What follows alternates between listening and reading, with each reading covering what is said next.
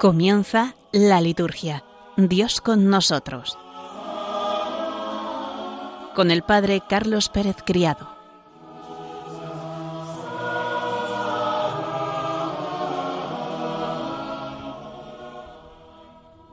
Queridos oyentes de Radio María, bienvenidos un lunes más a nuestro programa La Liturgia Dios con nosotros.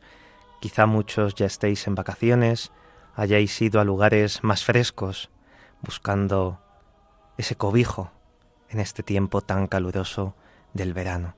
Nosotros seguimos aquí en la radio de la Virgen María, queriendo profundizar cada vez más en la liturgia, conocerla mejor, los gestos, los ritos, los signos, los significados, las lecturas, el por qué hacemos las cosas, cómo oramos los cristianos para poder adentrarnos más y mejor en el misterio de Dios.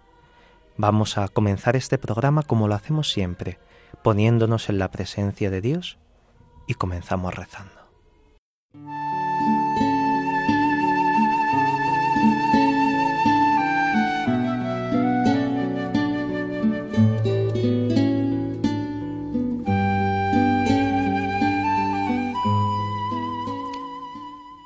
Del Evangelio según San Lucas. En aquel tiempo designó el Señor otros setenta y dos, y los mandó delante de él de dos en dos, a todos los pueblos y lugares a donde pensaba ir él, y les decía, La mies es abundante, y los obreros pocos. Rogad pues al dueño de la mies, que envíe obreros a su mies. Poneos en camino. Mirad que os envío como corderos en medio de lobos. No llevéis bolsa, alforja, ni sandalias, y no saludéis a nadie por el camino. Cuando entréis en una casa, decid primero, paz a esta casa, y si allí hay gente de paz, descansará sobre ellos vuestra paz, si no, volverá a vosotros. Quedaos en la misma casa comiendo y bebiendo de lo que tengan, porque el obrero merece su salario. No andéis cambiando de casa en casa. Si entráis en una ciudad y os reciben, comed lo que os pongan, curad a los enfermos que haya en ella, y decidles, el reino de Dios ha llegado a vosotros. Pero si entráis en una ciudad y no os reciben, saliendo a sus plazas decid, hasta el polvo de vuestra ciudad, que se nos ha pegado a los pies, nos lo sacudimos sobre vosotros. De todos modos, sabed que el reino de Dios ha llegado. Os digo que aquel día será más llevadero para Sodoma que para esa ciudad. Los setenta y dos volvieron con alegría diciendo, Señor, hasta los demonios se nos someten en tu nombre. Él les dijo, estaba viendo a Satanás caer del cielo como un rayo. Mirad, os he dado poder para pisotear serpientes y escorpiones y todo poder del enemigo, y nada os hará daño alguno. Sin embargo, no estéis alegres, porque se os someten los espíritus. Estad alegres, porque vuestros nombres están inscritos en el cielo.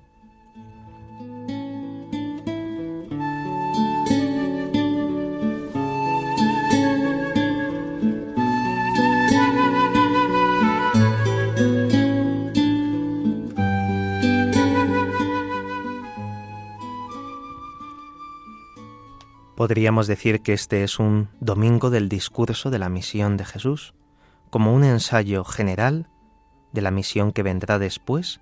A semejanza de Moisés, Jesús organiza una misión con setenta y dos discípulos. Ellos deben ser heraldos de su presencia. Los envía de dos en dos para que su testimonio sea válido. Los envía sin nada y a cambio de nada. Irán inermes, como corderos en medio de lobos, para que participen de la identidad de quien es el Cordero de Dios. La pobreza más absoluta será su credencial. No tienen nada que sea suyo, todo lo han recibido. Su riqueza es el Evangelio que proclaman. Deberán proclamar la paz mesiánica, ese saludo shalom. Y los hijos de la paz lo recibirán en su casa. Su presencia será una bendición para sus habitantes. Acompañarán el anuncio del reino con obras de misericordia y tendrán autoridad sobre todo mal. Si no los reciben, tendrán que ir a otro lugar y dejar a los habitantes del lugar al juicio de Dios, sin que quede en su corazón ningún resentimiento. Por eso es necesario quitar el polvo del calzado. La misión parece exitosa. Vuelven llenos de alegría y explican a Jesús todo lo que les ha sucedido. Al Señor hay que explicárselo todo. Jesús hace una revelación determinante. Estaba viendo a Satanás caer del cielo como un rayo. Cuando el Evangelio es anunciado, el mal radical, el maligno, es derrotado. La alegría de los discípulos no debe radicar solo en esto, sino en que sus nombres están inscritos en el cielo. La misión de los discípulos y el anuncio de la paz son el cumplimiento de la profecía del tercer Isaías que escuchábamos ayer en la primera lectura. Del seno de la Iglesia fluye el amor de Dios, manifestado como paz para el mundo, como un torrente en crecida. Con un deseo de paz y de misericordia divina, el apóstol Pablo concluía ayer la carta a los Gálatas que hemos estado escuchando durante todos estos domingos, del padre Rafael Serra Bellá en el calendario directorio del año litúrgico.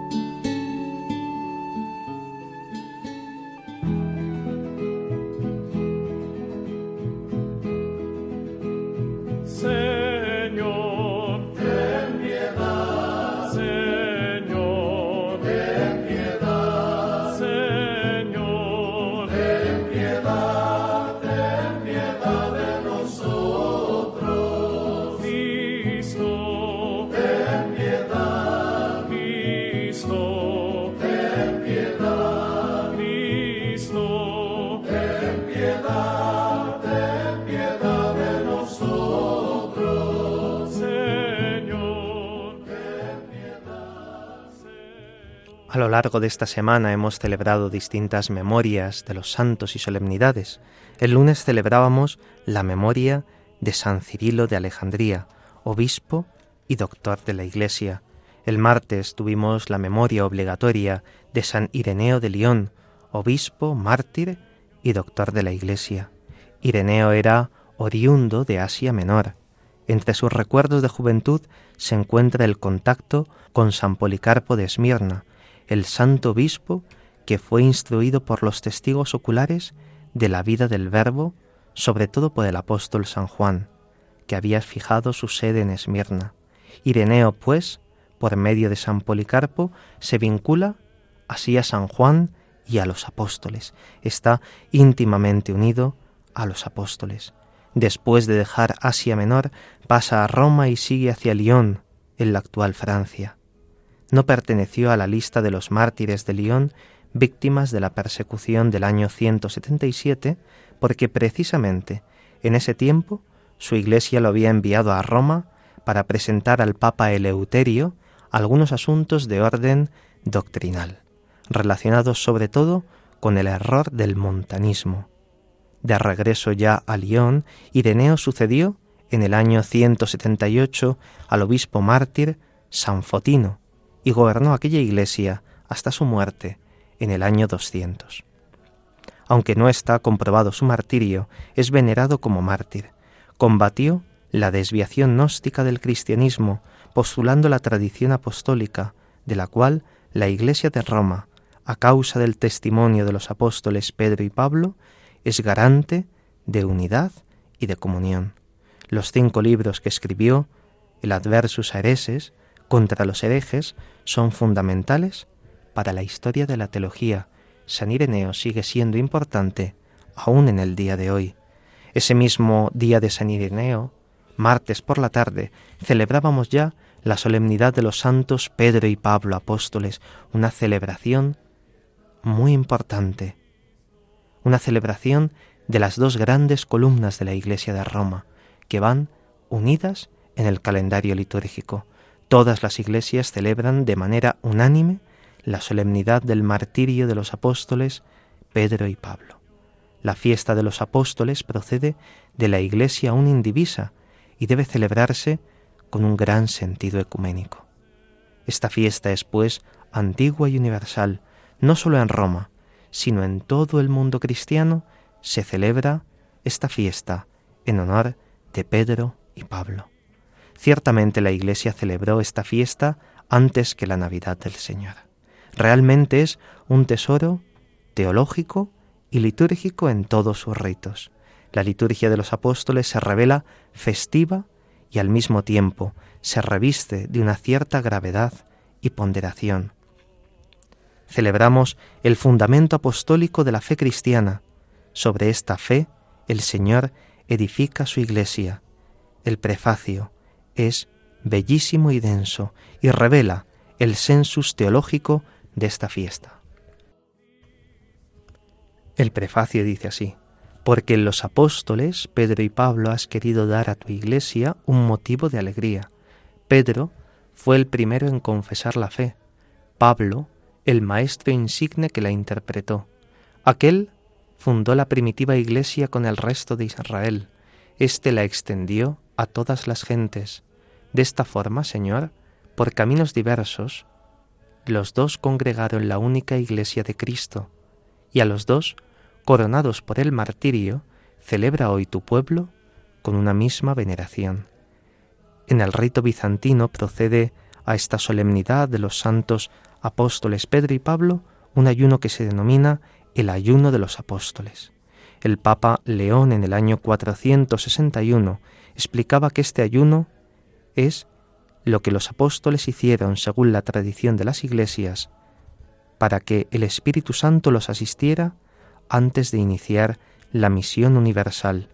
Los textos eucológicos y las lecturas que se proponen vienen de la más antigua tradición litúrgica. Este ayuno de los apóstoles, que se mantiene en las iglesias de Oriente, nos puede ayudar también a nosotros a que tomemos conciencia que para las grandes decisiones es necesario ponernos en oración y también guardar el ayuno que nos ayuda a prepararnos y a preparar nuestro corazón para las cosas más importantes.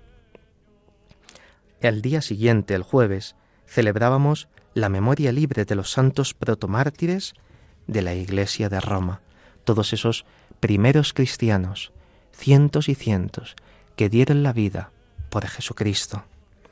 El viernes pasado no había ninguna memoria particular, pero es importante que el primer viernes de mes, y esto es una tradición antigua de la Iglesia, se celebre con el formulario de la preciosísima sangre de nuestro Señor Jesucristo.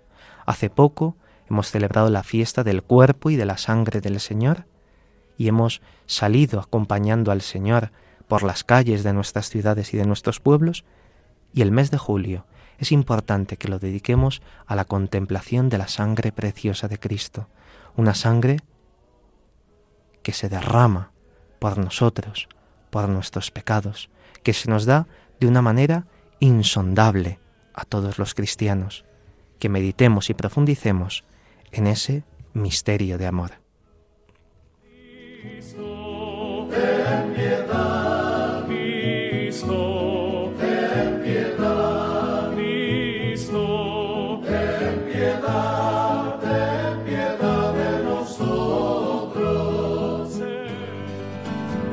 Aleluya, aleluya, aleluya, aleluya, aleluya.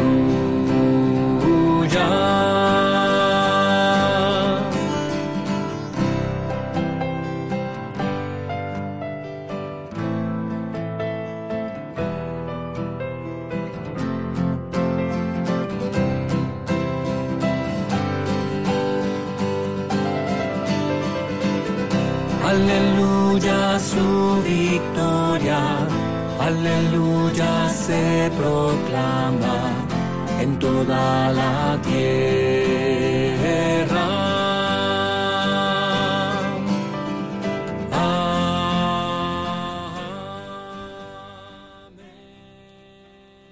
Muchos de vosotros ya estáis de vacaciones, otros no. Espero que no se os olvide llevaros una Biblia. Esto es algo fundamental para los cristianos, que en nuestra maleta metamos una Biblia.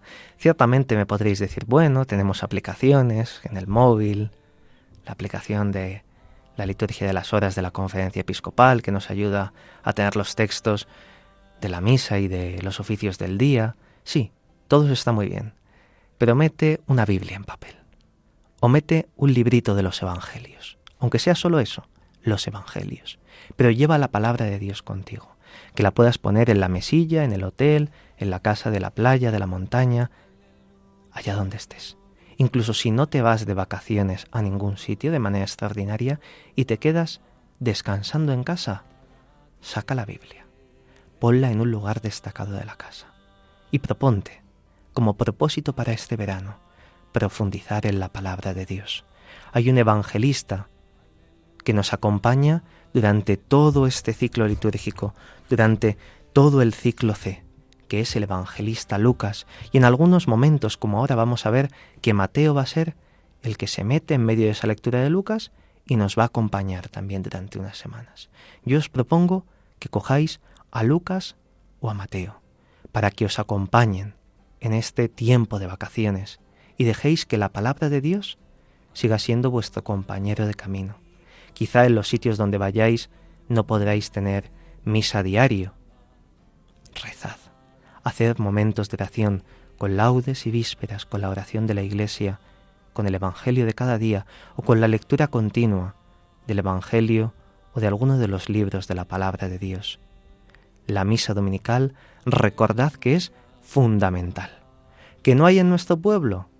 Hay que buscar el pueblo o ciudad más cercano donde tengamos una misa dominical. Los cristianos no podemos vivir sin misa. Y aunque estés muy a gusto, en la playa, en la piscina, en el jardín o en tu casa con el fresco, recuerda que hay muchos cristianos en muchos países, en África, en América, que tienen que hacer kilómetros andando.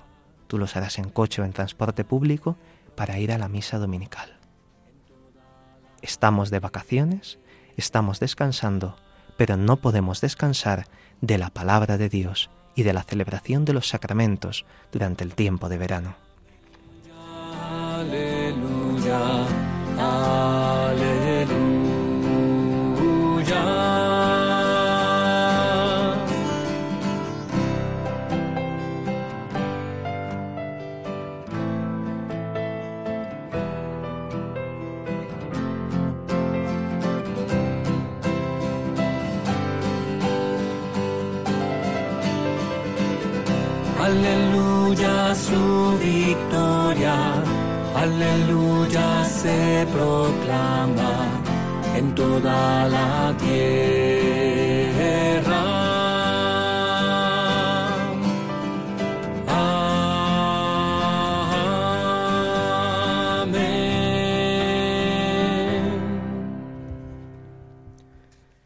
Pues para incentivar esta lectura del Evangelio de San Lucas, o de alguno de los evangelios, quiero proponeros unas ideas que nos ayuden a adentrarnos y a comprender mejor a este evangelista.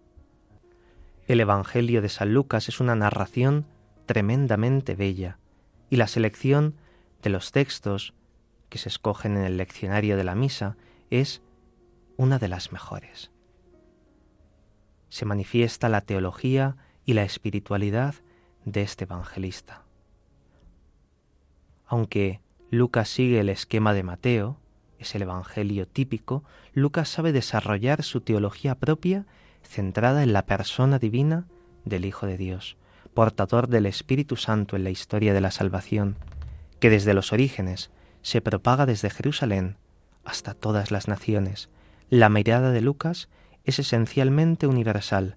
La gracia y la salvación de Cristo son para toda la humanidad. Si terminamos de leer el Evangelio de Lucas en el mes de julio, ¿qué podemos leer en agosto? El libro de los Hechos de los Apóstoles, también atribuido a San Lucas, que es como un díptico. Una parte de la Iglesia y la otra parte, la expansión de la Iglesia, la fundación por parte de Cristo y la expansión a través de los apóstoles y los primeros cristianos. Lucas escribe en la primera generación cristiana, los fecundos y constitutivos primeros treinta años, y con la influencia también de San Pablo. Habla de los acontecimientos históricos dispuestos por el designio divino, operados por Cristo en el Espíritu Santo. Los discípulos del Señor no son unos esporádicos, ni finaliza la misión con ellos. Deben perpetuarse a través de otros muchos discípulos, ya que dicha misión debe llegar hasta los confines de la tierra, sin límites ni en el tiempo ni en el espacio. El Evangelio, la palabra viva, debe escribirse, pero el Evangelio escrito nunca deja de ser palabra viva y acontecimiento, un acaecimiento que es siempre actual y siempre perenne. Como los escritores helenistas, Lucas impresiona cuando sitúa el acontecimiento de Jesús nuestro Salvador no en un tiempo mítico o indeterminado, sino en los anales de la historia del mundo. Así lo vemos en el primer capítulo, al comienzo del Evangelio. En relación con la Cristología, Lucas presenta a Jesús como el profeta de Nazaret, que desde su concepción virginal ha sido ungido por el Espíritu. Recibe de este mismo Espíritu la confirmación de su misión en el bautismo en el Jordán, se manifiesta como presencia envolvente en la transfiguración, lo entrega a Dios Padre en el momento de su muerte y lo da como bendición perenne a la Iglesia en su ascensión. La presencia del Espíritu Santo marca el inicio de la nueva alianza. Juan Bautista pertenece todavía aún a la antigua alianza. En Jesús se realizan las palabras de cumplimiento, referidas a él por el profeta Isaías, texto que él proclamará solemnemente en la sinagoga de Nazaret.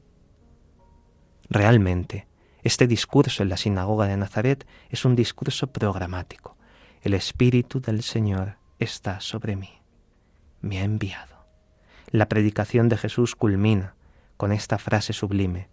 Hoy se cumple esta escritura que acabáis de oír. En el Evangelio se explicita cómo el Señor da luz a los ciegos, oídos a los sordos, libertad a los oprimidos, y cómo se realiza el año de gracia del Señor, el jubileo de la gracia o de la misericordia. Este hoy indica una escatología realizada y permanente en el tiempo de la Iglesia. Lucas nos presenta a Jesús como el Hijo amado de Dios. Se llama a sí mismo el Hijo, también el Hijo del Hombre, y manifiesta que vive para glorificar al Padre en el amor del Espíritu Santo. El sentido de su existencia es la gloria del Padre y constantemente se refiere a la voluntad paterna y a la propia voluntad filial. Jesús anuncia el reino del Padre. La gloria del Padre en el Espíritu se manifiesta en Él desde el inicio en su nacimiento. Cuando la gloria del Padre es cantada por los ángeles en ese capítulo 2 de Lucas, en los versículos 13 y 14, resplandece en el capítulo 9 en la transfiguración, cuando entra en la ciudad santa, acogido con los gritos de Losana, es proclamada la gloria del Padre en el capítulo 19 también de Lucas. Por su resurrección entra en su gloria, que es la del Padre.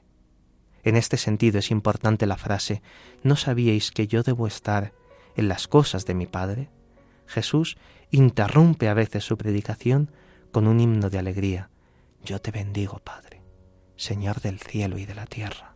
Finalmente, muere con la palabra Padre en los labios, en el capítulo 22, en ese versículo 42.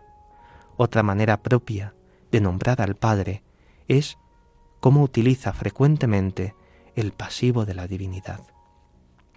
En todos los textos que podemos encontrar en el ciclo dominical durante este año dedicado a San Lucas, hay que tener presente la obra de la glorificación del Padre. Jesús enseña a rezar con la invocación Padre. Nos enseña a que nos dirigamos a Dios como Abba, como Padre. Con esa oración pedimos el don del Espíritu, para toda la humanidad y para los discípulos. El Espíritu es la promesa suprema del Padre. Más todavía, Él realiza la eudoquía del Padre. Este verbo, griego, eudoqueo ocupa un lugar significativo en la predicación del Señor. La voluntad del Padre ha sido revelada en el Hijo a los pequeños y en el dar el reino y el Espíritu a los discípulos. En los momentos decisivos de su vida, Jesús invoca solo al Padre.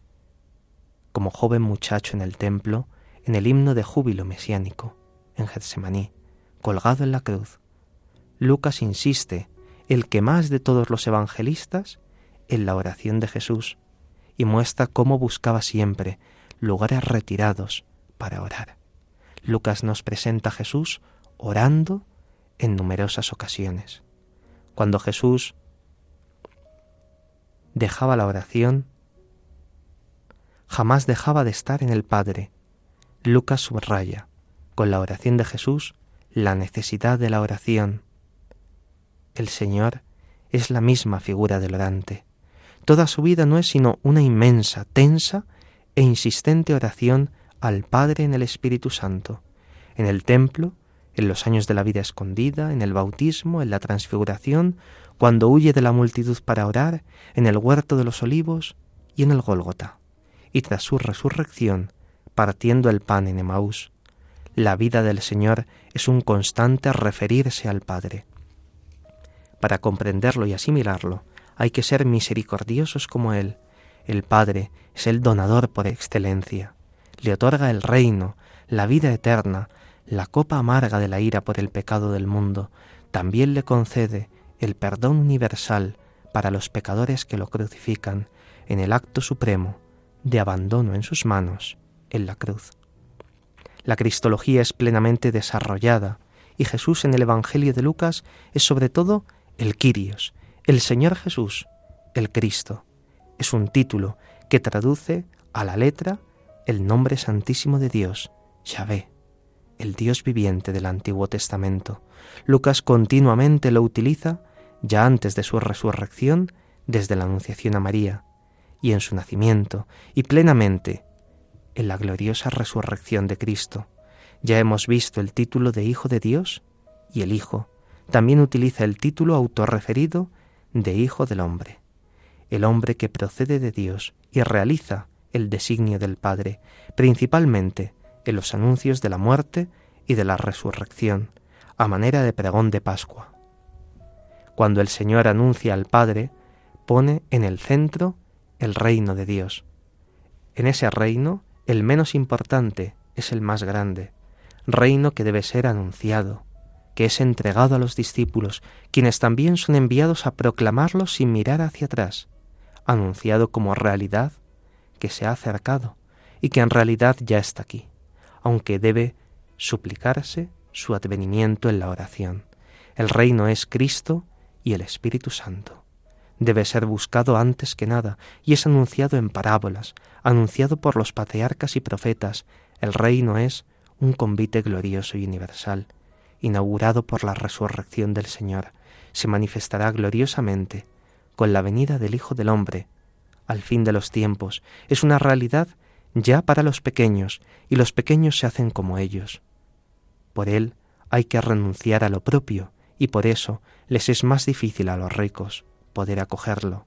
Es un reino que se manifiesta en la cena eucarística, un reino que es finalmente el paraíso prometido al buen ladrón que lo implora. Con estas palabras os invito a que meditemos, a que leamos, a que profundicemos el Evangelio según San Lucas.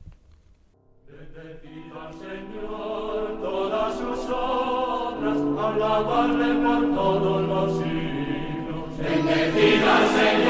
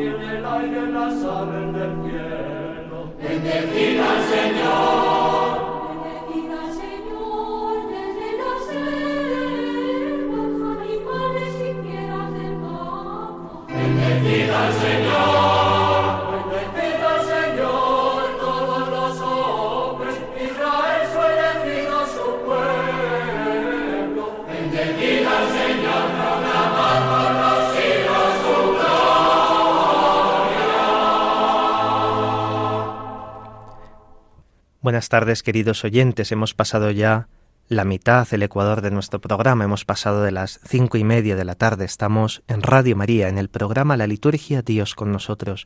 Les acompaña en el micrófono el Padre Carlos Pérez Criado y en el control Javi Esquina. Hemos estado hablando del evangelista Lucas, que es el que nos acompaña a lo largo de todo este año litúrgico. Mateo nos va a acompañar de manera singular durante el tiempo de verano y tenemos también en la segunda lectura de los domingos que nos va a acompañar, una en el mes de julio y otra en el mes de agosto. En el mes de julio nos va a acompañar la carta a los colosenses, desde el domingo 15 hasta el 18. Vamos a leer de manera seleccionada y continua fragmentos de la carta a los colosenses, de la carta a los colosenses, Cristo Jesús, imagen del Dios invisible, como escuchamos en ese texto precioso de Colosenses las vísperas de los miércoles. En el mes de agosto escucharemos algunos fragmentos de la carta a los hebreos. Con esto os quiero invitar a que cojáis Mateo, Lucas, Colosenses, Hebreos, o todos, y profundicéis en esos textos durante este verano, que la palabra de Dios nos vaya transformando cada vez más.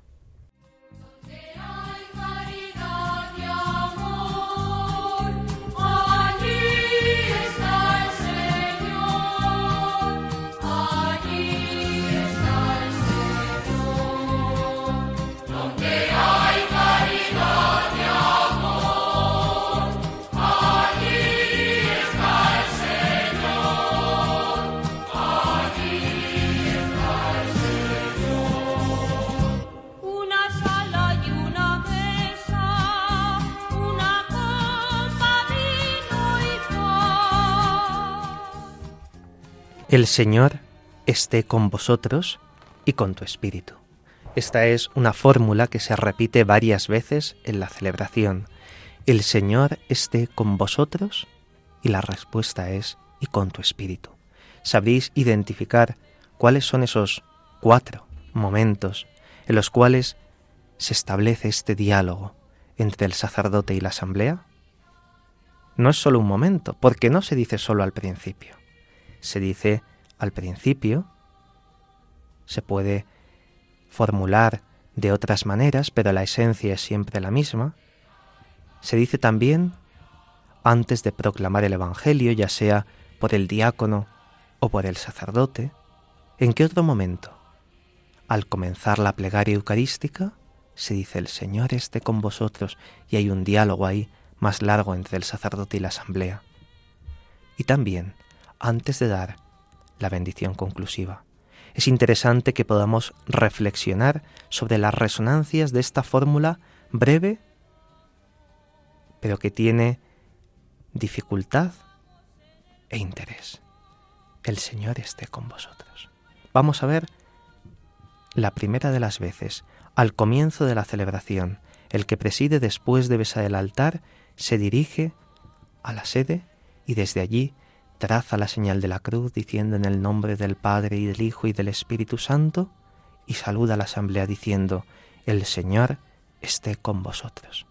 Quizá este saludo es el elemento más antiguo de todo el rito de entrada de la misa, antes de que se introdujese el canto o la oración colecta o el canto del Kirie, ya tenemos testimonio de este saludo del presidente. Así, por ejemplo, San Agustín refiere en una ocasión, entré, saludé al pueblo y se leyeron las sagradas escrituras. Esto lo vemos también en la liturgia hispano-mozárabe, en la liturgia de los visigodos. Si alguno habéis ido a alguna celebración en la capilla del Corpus Christi en Toledo o a la Basílica de la Concepción los martes a las siete de la tarde, habréis visto que la celebración comienza así. Canto de entrada, el Señor esté con vosotros y la lectura de la palabra de Dios, tal y como describía San Agustín esta liturgia africana. Podríamos decir que el saludo es un modo normal y civilizado de empezar cualquier encuentro o reunión, establecer un saludo, un primer contacto, expresándose mutuamente la bienvenida, la buena disposición, los mejores deseos, pero aquí vemos rápidamente que este saludo tiene un significado mucho más profundo, que pone un sello teológico a la reunión cristiana que se está celebrando. No es un simplemente buenas tardes, que Dios esté aquí. No, expresa mucho más, tiene un sentido teológico. La primera fórmula que trae el misal es la gracia de nuestro Señor Jesucristo, el amor del Padre y la comunión del Espíritu Santo estén con todos vosotros es un saludo que está tomado directamente de la segunda carta del apóstol San Pablo a los Corintios, en el capítulo 13 y versículo 13, y que probablemente ya tenía en su tiempo un tono litúrgico. Es una fórmula muy rica, la gracia. Haris se dice en griego gracia, de nuestro Señor Jesucristo. Es una expresión que encontramos muchísimas veces en San Pablo para expresar todo lo que hemos recibido de Cristo, benevolencia, favor, cercanía, salvación, reconciliación. Por Él nos ha venido toda gracia.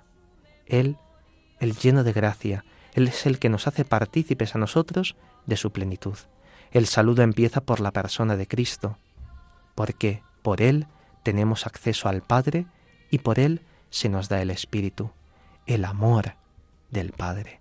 Amor se dice en griego ágape. Aquí resuena tanto la imagen del Dios lleno de amor que ya se nos presentaba en distintos pasajes del Antiguo Testamento, como sobre todo la comprensión más profunda del Nuevo Testamento. Dios es amor, como nos dice Juan en su primera carta, el Dios Padre cercano, lleno de amor y misericordia, fuente de todo bien para sus hijos, la comunión del Espíritu Santo. Comunión se dice en griego, koinonía. Para Pablo, los cristianos viven en el Espíritu como en su atmósfera más propia. Viven del Espíritu, llenos de sus dones y su vida. Aquí el saludo desea la comunión de todos con el Espíritu, aunque también ciertamente se incluye la comunión horizontal entre todos, que es fruto de ese mismo Espíritu. Hay más fórmulas en el misal. La segunda fórmula, por ejemplo, dice así, la gracia y la paz de Dios nuestro Padre y de Jesucristo el Señor estén con todos vosotros. ¿Veis? Diversas modulaciones de un mismo saludo. También es una expresión que aparece con frecuencia en Pablo, por ejemplo, al comienzo de la carta a los romanos y al comienzo también de la carta a los gálatas. Gracia y paz, Haris e Irene, resumen toda la abundancia de bienes que nos vienen del Padre a través de Jesús. Este saludaba después de su resurrección preferentemente con esta fórmula, la paz con vosotros. Es la fórmula que ahora ha quedado en la liturgia como el saludo específico del obispo. La paz con vosotros, como una resonancia particular del Señor resucitado en medio de los suyos. La paz esté con vosotros es la fórmula con la que el obispo saluda a la asamblea presente al comienzo de la celebración, como el mismo Cristo resucitado. Un saludo así, lleno de contenido bíblico, le da a toda la celebración, ya desde el inicio, una orientación clara hacia Dios. Estamos reunidos en el nombre de Dios y lo que aquí vamos a hacer se hace en nombre de la Trinidad. Es Dios quien ha convocado a la asamblea. Él es el que nos va a hacer partícipes de sus mejores dones, la gracia, la paz, la comunión de vida, el amor. Hay mejor manera de comenzar la Eucaristía que expresando nuestra fe y nuestro deseo con estas categorías, la gracia de Cristo, el amor del Padre, la comunión del Espíritu Santo, el que preside, que es signo sacramental del Señor, se hace, se hace así, portador de este deseo, que es a la vez afirmación de la fe y bendición. Y tanto él como la asamblea confiesan así que su reunión es en el nombre del Señor, y no meramente, como decíamos, no es una meramente realidad humana. A la vez, una fórmula tan expresiva, dirigida a todos por el que preside, supone también un reconocimiento de la dignidad de la Asamblea Cristiana. Se trata de un pueblo sacerdotal, un pueblo de creyentes, un lugar sacramental de la presencia de Cristo y de su Espíritu, que es objeto del amor de Dios. También los otros elementos del rito de entrada, que veremos más detenidamente en otra ocasión, el canto, el acto penitencial, la oración colecta, contribuyen a dar a la celebración una decidida orientación cristiana. El Señor esté con vosotros. Esa es la tercera fórmula que el misal sugiere para el saludo inicial y que se va a repetir, como ya hemos dicho antes, en otras tres ocasiones a lo largo de la celebración eucarística, en el Evangelio, en la plegaria eucarística, en la bendición final. Esta tercera fórmula, el Señor esté con vosotros, es la fórmula más concisa, más breve y en cierto modo más condensada del contenido de todas las demás. Es una expresión de Pablo, el Señor con vosotros. Lo encontramos en 2 Tesalonicenses 3, que muy pronto aparece en el uso litúrgico cristiano. La más antigua plegaria eucarística, que entendemos que puede ser la de San Hipólito, hacia el año 220, contiene ya esa fórmula en su diálogo introductorio. Pero la frase viene de más lejos. En el Antiguo Testamento es muy conocido el episodio de voz saludando a los segadores con las palabras Yahvé con vosotros, a lo que respondieron que Yahvé te bendiga en el libro de Ruth. No sólo como saludo, sino como afirmación y como promesa, aparece muchas veces referida sobre todo a personas que han recibido una misión especial dentro de la comunidad de Israel y que se sienten pequeñas para realizarla. El esquema se suele repetir. Estas personas expresan su preocupación ante una tarea asignada, y Dios le responde siempre, no tengas miedo, yo estoy contigo. Lo vemos así en Génesis 26 con Abraham, en Éxodo 3 con Moisés, en Jeremías al comienzo del libro. El estoy contigo es toda una seguridad de ayuda, de cercanía, de éxito en la empresa, y se refiere también muchas veces a todo el pueblo en su conjunto. Por eso, no nos extraña que resuene también en el Antiguo Testamento. En la escena de la Anunciación a la Virgen María, el ángel va a decir, El Señor está contigo, no temas, María, porque has hallado gracia ante Dios. Dios es ese, Dios con nosotros, el Emmanuel que anunció Isaías. Es esta confianza la que inaugura la celebración, la que da sentido a la acción central de la Eucaristía, con la plegaria eucarística, o también a la bendición del presidente en nombre y representación de Cristo, hace descender a la asamblea el don de Dios, esa confianza plena en Él y en su misericordia.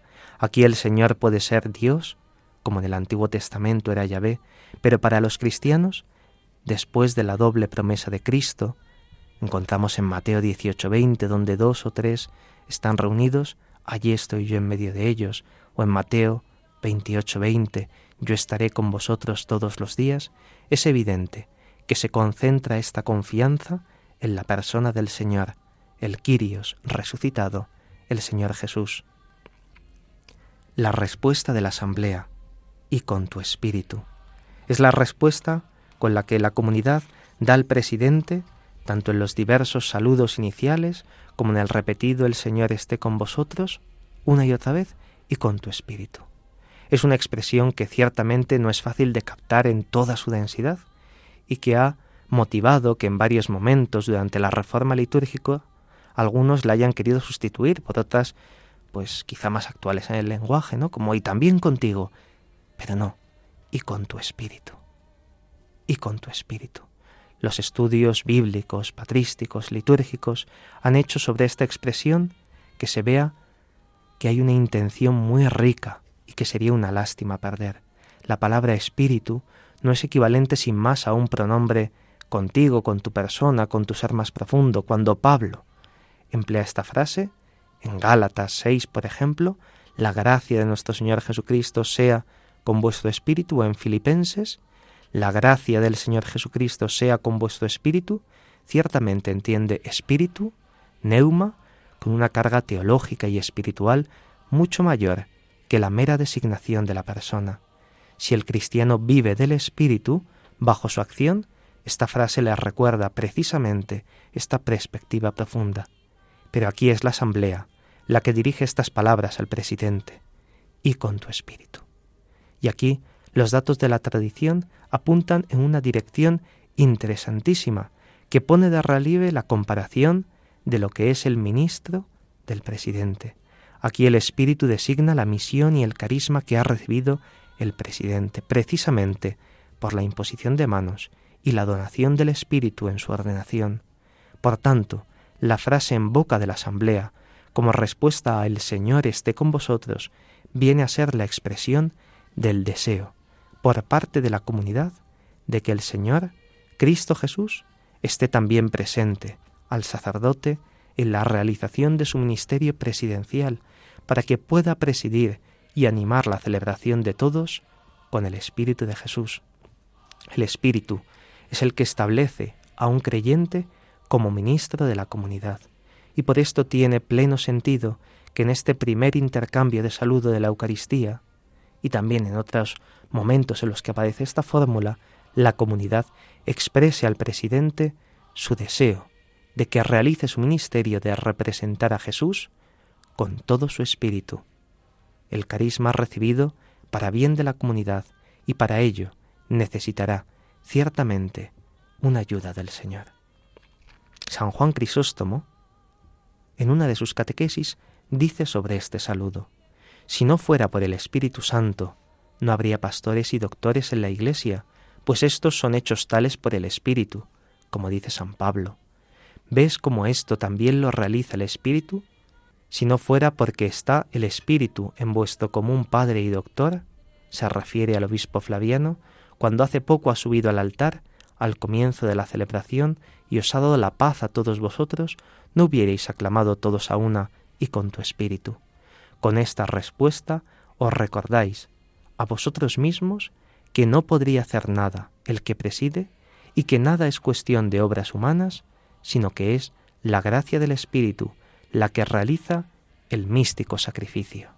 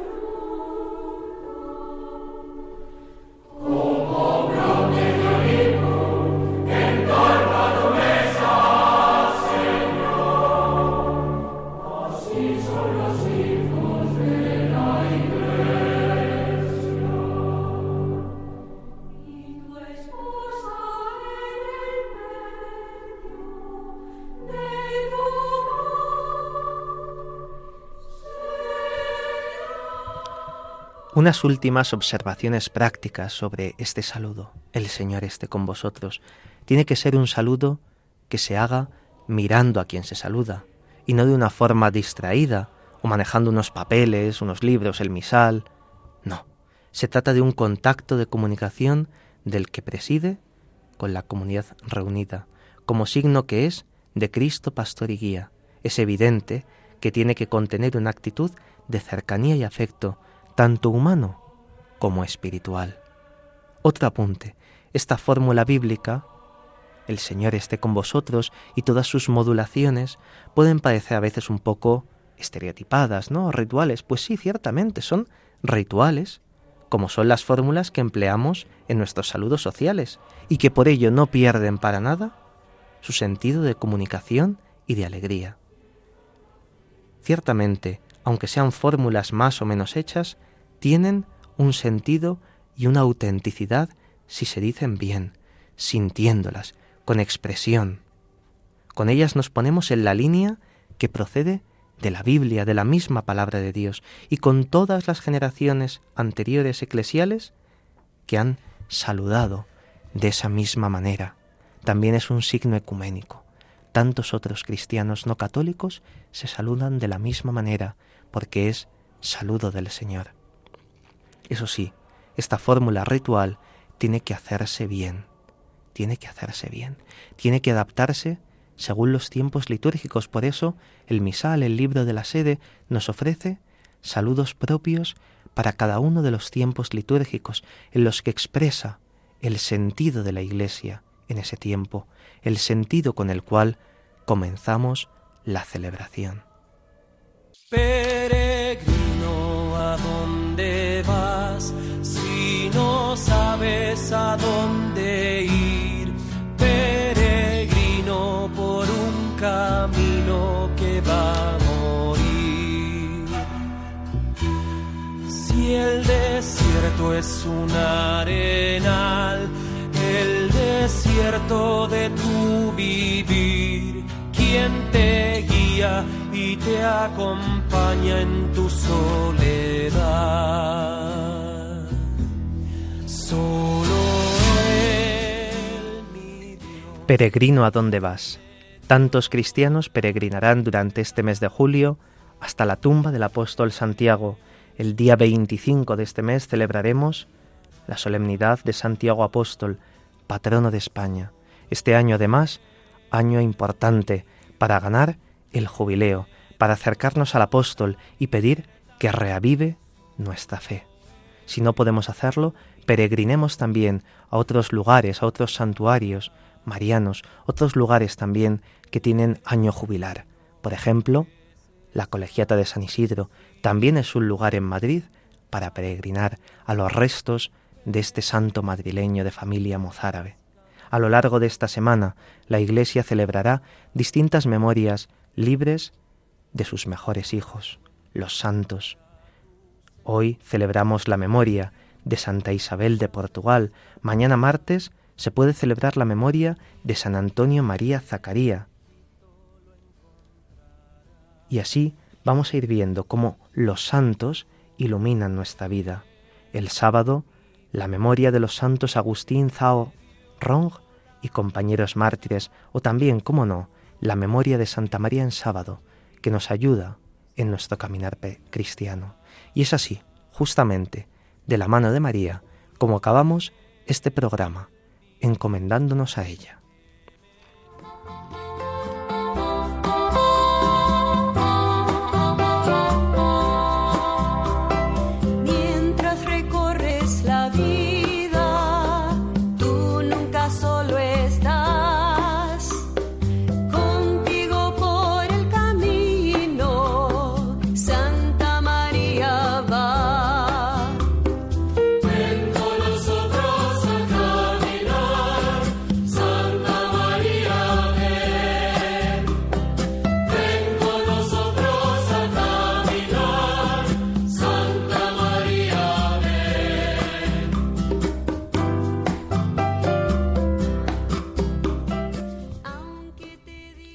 Esta tarde les ha acompañado en el micrófono el padre Carlos Pérez Criado y en el control Javi Esquina. al que agradecemos mucho su silencioso servicio un lunes más. A continuación dará comienzo otro programa en esta misma sintonía, en Radio María. Les invitamos a que no cambien, que disfruten con el siguiente programa. Podéis escribirnos para cualquier duda o comentario al email del programa la liturgia Dios con nosotros radiomaria.es. La liturgia Dios con nosotros arroba radiomaria.es. Si quieren volver a escuchar el programa, pueden descargar el podcast en la web de Radio María. También pueden solicitar el programa en CD llamando al 91 822 8010 o escribiendo a través del formulario de la web de Radio María. Queridos oyentes, que tengan un feliz verano, que aprovechen para leer la palabra de Dios, para descansar, para estar en familia. Nosotros nos seguiremos escuchando los lunes, quincenalmente, de 5 a 6 de la tarde y de 4 a 5 en las Islas Canarias. Gracias por vuestra fidelidad.